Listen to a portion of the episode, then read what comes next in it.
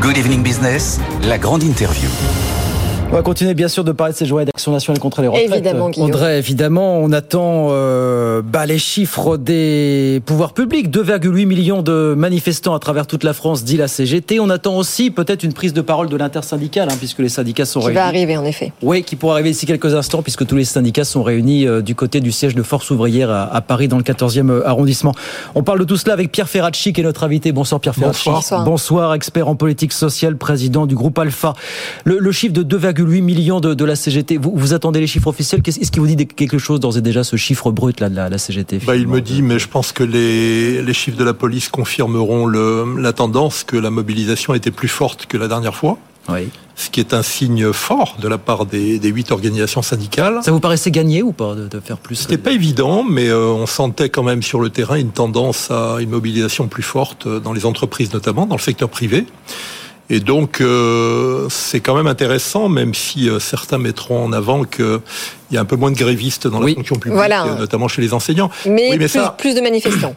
Oui, voilà. Mais ça, c'est quelque chose que les syndicats devront gérer et qu'ils gèrent plutôt bien aujourd'hui.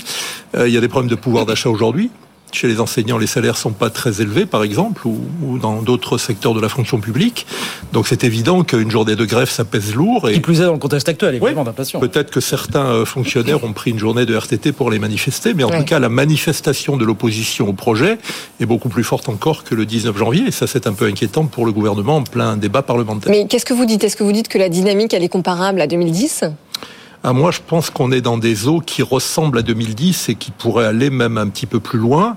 Parce que n'oubliez pas qu'il y a huit organisations syndicales aujourd'hui qui sont euh, ensemble. Alors, il était en 2010, il était euh, un peu moins pendant la réforme à point qui a, qui a avorté, puisque la CFDT puis la CFTC, l'UNSA étaient plutôt favorables au, au système à point. Euh, là, on a quand même un mouvement profond, et puis on voit bien que même du côté de la CFDT, euh, il suffit d'écouter Laurent Berger, euh, il y a vraiment une opposition absolue à cette mesure d'âge et aux 64 ans. Donc euh, on ne sait pas aujourd'hui comment tout cela peut tourner et je crois que le gouvernement serait... il serait bien qu'il réfléchisse à prendre une initiative. Je pense que le débat au Parlement d'abord ne doit pas être court-circuité. Alors il y a le problème du 47.1 Bah oui, c'est ça. qui peut- Alors, qui peut ressembler pour certains au 49.3, même si tout le monde ne rentre pas dans on, on, réexplique juste le 47.1 donc va réduire la durée des débats à 50 jours, c'est ça Tout à fait. Si si c'est pas voté sous 50 jours, ça passera Tout par ordonnance. Et donc ensuite, après, avec euh, un rôle de la commission paritaire, avec Oui. une majorité euh, LR au Sénat, dont on sait qu'elle est favorable aux 64 ans, qui pourrait jouer un rôle clé. Mais je crois que quand il y a huit syndicats, euh, moi je fais des comparaisons euh, sans remonter dans la nuit des temps, euh, c'est 2018, hein, les Gilets jaunes. Quand les Gilets jaunes descendent dans la rue, euh, le gouvernement à un moment donné cède, et cède de, de façon assez substantielle. hein. Il y a eu euh, 10 milliards, puis 17 milliards de plus, enfin 17 milliards qui ont été mis dans, qui ont été mis dans la balance. Là, vous avez huit organisations syndicales qui s'expriment de façon forte et unanime depuis un moment. Je pense qu'il faut les écouter. Et moi, je vais aller à, à rebours de tout ce qui se fait en ce moment euh, dans le débat parlementaire, mais je pense qu'il faut discuter avec les syndicats. Bien sûr que la démocratie politique, au final, va l'emporter sur la démocratie sociale, et c'est le Parlement qui va trancher. Mais quand vous avez huit syndi- huit syndicats comme ça qui sont vent debout, bah, il faut ouvrir, euh, non pas une concertation, mais moi j'ose dire une négociation, et, et discuter, même si on a l'impression aujourd'hui que les points de vue des uns et des autres sont totalement figés, et que les uns ne veulent pas du des 64 ans, et que le gouvernement ne veut pas céder là-dessus. Nous avons à l'instant le chiffre de la police qui nous parle d'1,200 1,27 million, 1 million 272 000 manifestants à travers toute la France. Entre C'est 1 un million chiffre 120 000 la dernière fois. Alors je ne vais pas commander les, Oui, oui, oui, oui, commenter les deux les deux extrêmes. Mais- Euh, On a sans doute une euh, au milieu sans doute le, le, le bon chiffre. Euh, même si j'ai vu qu'une structure que vous connaissez bien, c'est peut-être un peu ridiculisé ce soir sur la manifestation Mhm. parisienne. Euh, mais je, je, je crois qu'il y a une initiative à prendre du côté des syndicats forte. On ne peut pas euh, considérer que la concertation euh, depuis le, le mois de septembre a porté ses fruits quand on voit cette. Non mais c'est ça parce que vous euh, parlez de discussion, mais les discussions et la concertation, elle a lieu depuis cinq mois avec trois cycles justement qui ont euh, été en lien avec tous les tous les sujets brûlants, Oui. que ce soit les seniors, la durée, etc.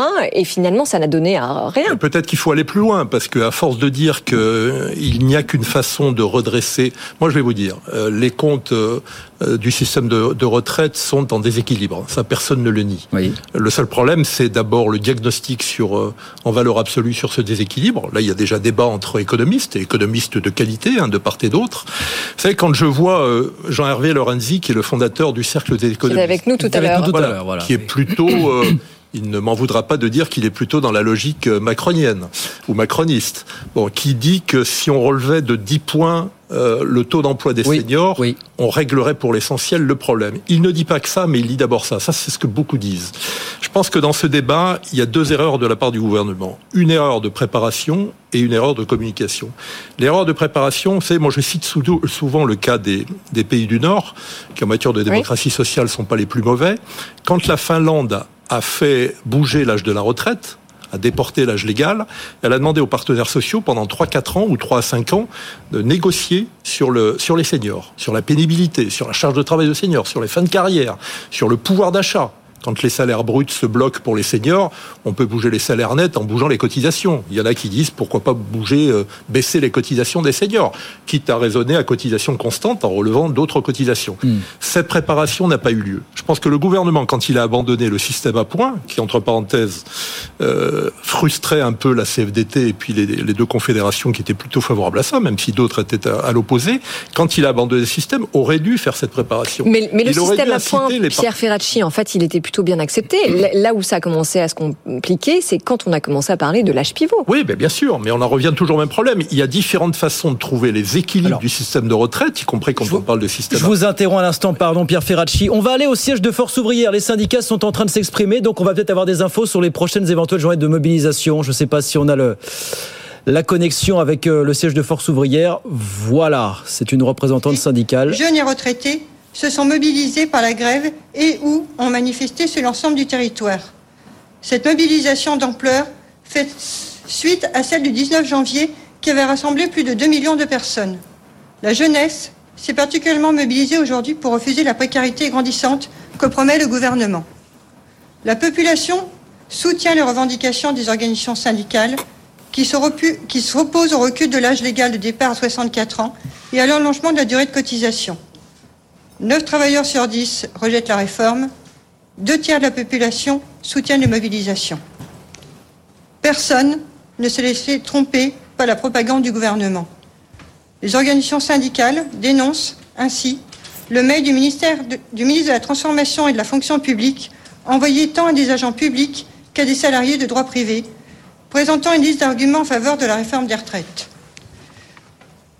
Les organisations syndicales n'acceptent pas les propos tenus par la Première ministre ce dimanche, indiquant, selon elle, l'âge de départ à 64 ans n'est plus négociable. Pour les organisations syndicales, le recul de l'âge de départ n'a jamais été négociable. Les propositions alternatives formulées par elles sont toutes restées lettres mortes. Cela démontre le jusqu'au boutisme du gouvernement, sourd au rejet exprimé par la totalité des organisations syndicales et l'immense majorité des citoyens. Rien ne justifie une réforme aussi injuste et brutale. Le gouvernement doit entendre le rejet massif de ce projet et le retirer. L'intersyndicale appelle toute la population à se mobiliser par la grève et la manifestation encore plus massivement le mardi 7 février, puis le samedi 11 février, pour dire non à cette réforme. Elle appelle, d'ici là, à multiplier les actions, initiatives, réunions ou assemblées générales partout sur le territoire, dans les entreprises et services, dans les lieux d'études, y compris par la grève. L'intersyndicale se réunira le mardi 7 février au soir. Merci. Voilà, Patricia Drevon, secrétaire confédérale Force ouvrière. Deux nouvelles journées d'action, donc Pierre Ferracci, 7 et 11 février prochain. Mais ce qu'on pas- entend quand même, euh, Guillaume, c'est que même si le gouvernement euh, donne des choses sur les carrières longues, sur la pénibilité, sur les seniors, euh, et fait des efforts, ça ne changera rien. Les syndicats sont vent debout et vous avez noté que la deuxième journée de manifestation a lieu le week-end. Oui. Pour Oui. éviter justement euh, euh, ce qu'on évoquait tout à l'heure, qu'il y ait des pertes euh, de pouvoir d'achat liées au fait qu'une journée en semaine, pour certains, ça nécessite de, de poser une journée de grève. Donc ça, c'est plutôt, c'est plutôt habile et je pense qu'il y aura beaucoup de monde dans la rue le 7 et le 11. Alors sachant qu'on sera dans les, dans les, dans vacances scolaires. Tout à hein. l'heure, il y a un problème de préparation. Là, il- il a- Emmanuel Macron a abandonné la réforme systémique, il a pris ses responsabilités. Euh, mais surtout, le- sur les seniors, il faut préparer le terrain avant. Il ne l'a pas été. Il ne l'a pas été. Vous savez, aujourd'hui, on parle de l'index des seniors. Si on l'avait testé pendant 3-4 ans, Oui. on aurait bien vu s'il était efficace, s'il faisait bouger les entreprises. Faire bouger les entreprises, ça va être très long, très difficile. Culturellement, on met à la porte des seniors à partir de 55 ans dans Mmh, beaucoup d'entreprises et de secteurs. Et ça, euh, quand je quand j'évoquais le, le problème de la Finlande ou d'autres pays du Nord, ça n'existe pas ailleurs.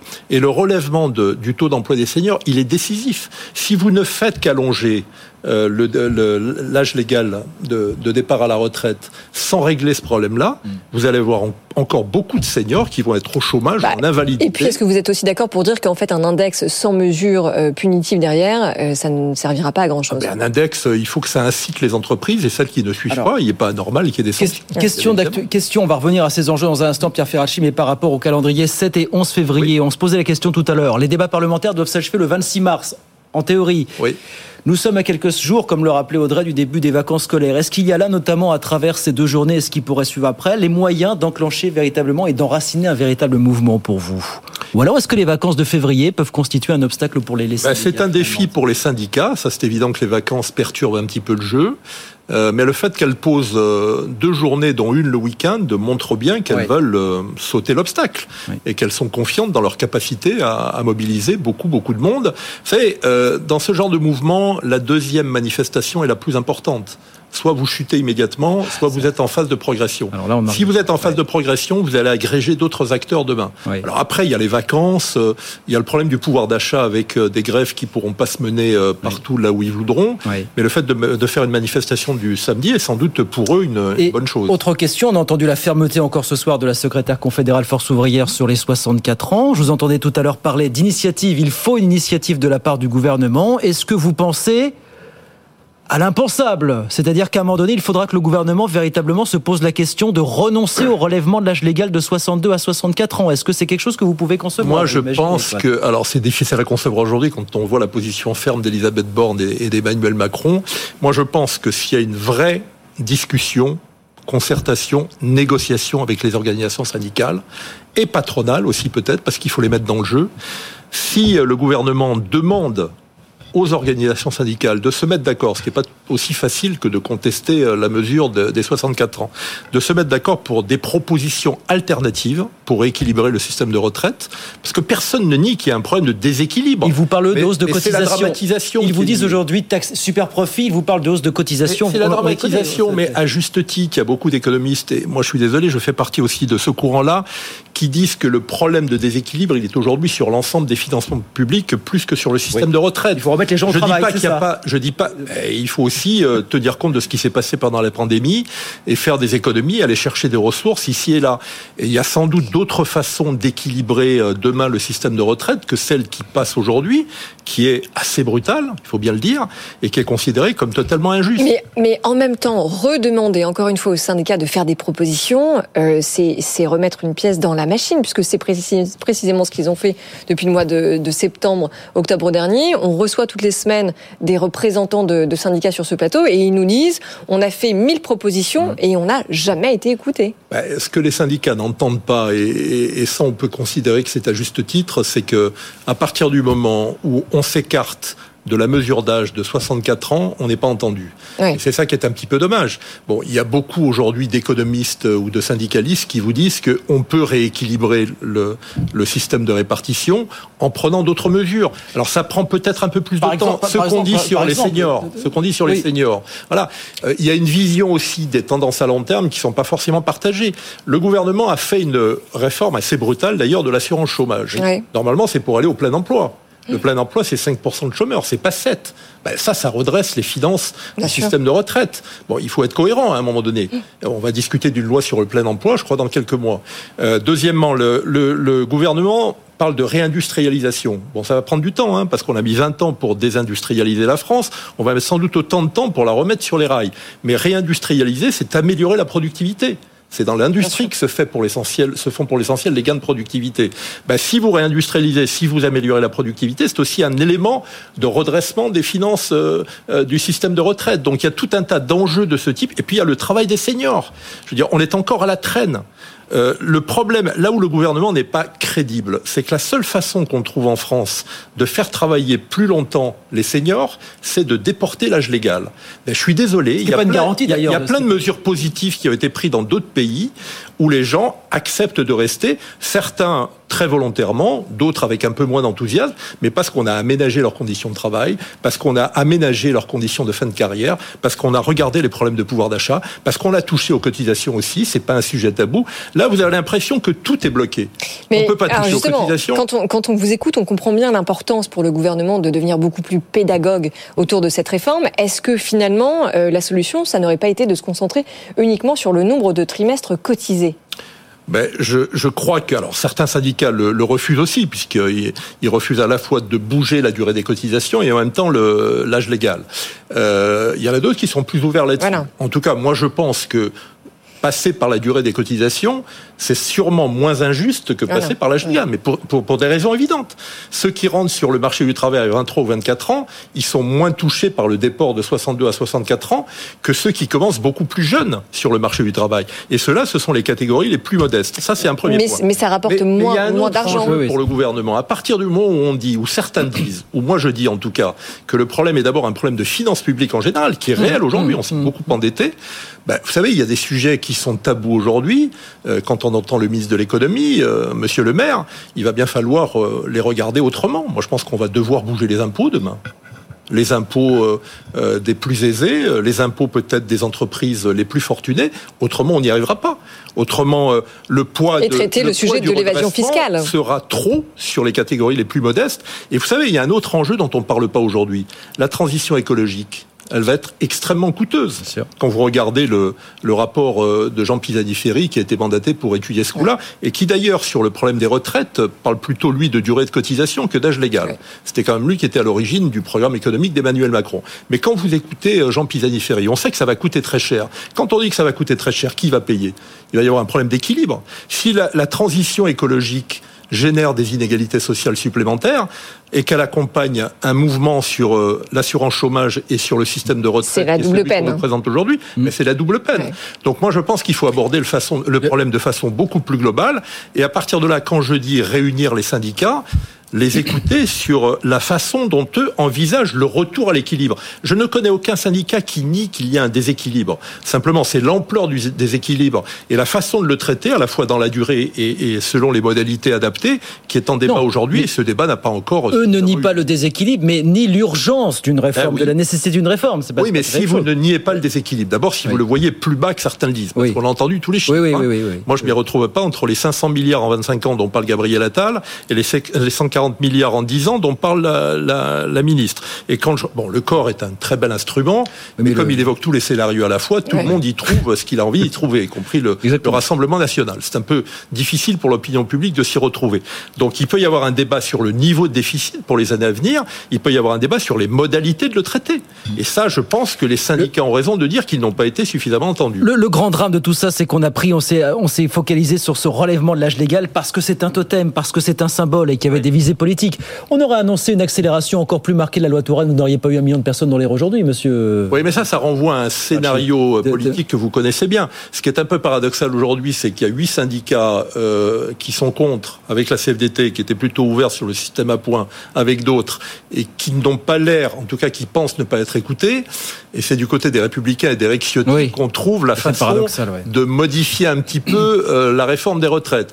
Et, et- et je note d'ailleurs qu'une partie de la gauche, je dirais, des Républicains, euh, Xavier Bertrand Oui. ou euh, Aurélien Pradier, sont euh, plutôt critiques sur le système qui est proposé. C'est un peu paradoxal, quoi. Donc on a un schéma politique où effectivement euh, le gouvernement n'a plus la majorité à l'Assemblée, il est obligé de composer avec les Républicains, et ça donne effectivement, effectivement une inclinaison qui est pas de, qui est pas du goût de tous les syndicats. Encore une fois, de tous les syndicats depuis Est-ce- de- de- depuis 12 ans, ils n'avaient pas été ensemble dans la rue est-ce qu'Emmanuel Macron a pas raté quelque chose avec Laurent Berger? Pour vous Est-ce que c'est pas une des clés de Sur la réforme systémique sur la réforme systémique et puis bah, il y a aussi, oh, je vais en parler, le, le rapport un peu particulier les qu'ils entretiennent. Rappelez-vous, Voilà, à l'épo- à à l'époque, on savait très bien que le Premier ministre, Édouard Philippe, était plus- plutôt pour une réforme paramétrique, et lui parlait d'une fourchette de 64 à 67 ans. Oui. hein. Euh, Emmanuel Macron est tombé de ce côté-là. Incontestablement. Alors qu'il était contre au début. Hein. Eh ben oui, euh, il avait même tenu des propos, euh, je me rappelle, dans le grand débat, euh, qui ont été d'ailleurs soulignés par certains syndicalistes, où il disait d'ailleurs que si on ne traitait pas sérieusement le problème des seniors, c'était pas la peine de s'occuper de l'âge légal. Enfin, c'était assez assez cru. Je crois qu'il parlait même d'une démarche hypocrite d'ailleurs à l'époque. Donc je pense qu'il était conscient de tout ça. Aujourd'hui donc il y a un double problème. Le problème des finances publiques en général, qui nécessite à mon avis y compris de revoir un peu notre fiscalité, peut-être temporairement. Et puis après vous évoquez euh, des rapports avec Laurent Berger. Je pense que Emmanuel Macron a globalement un problème avec les partenaires sociaux.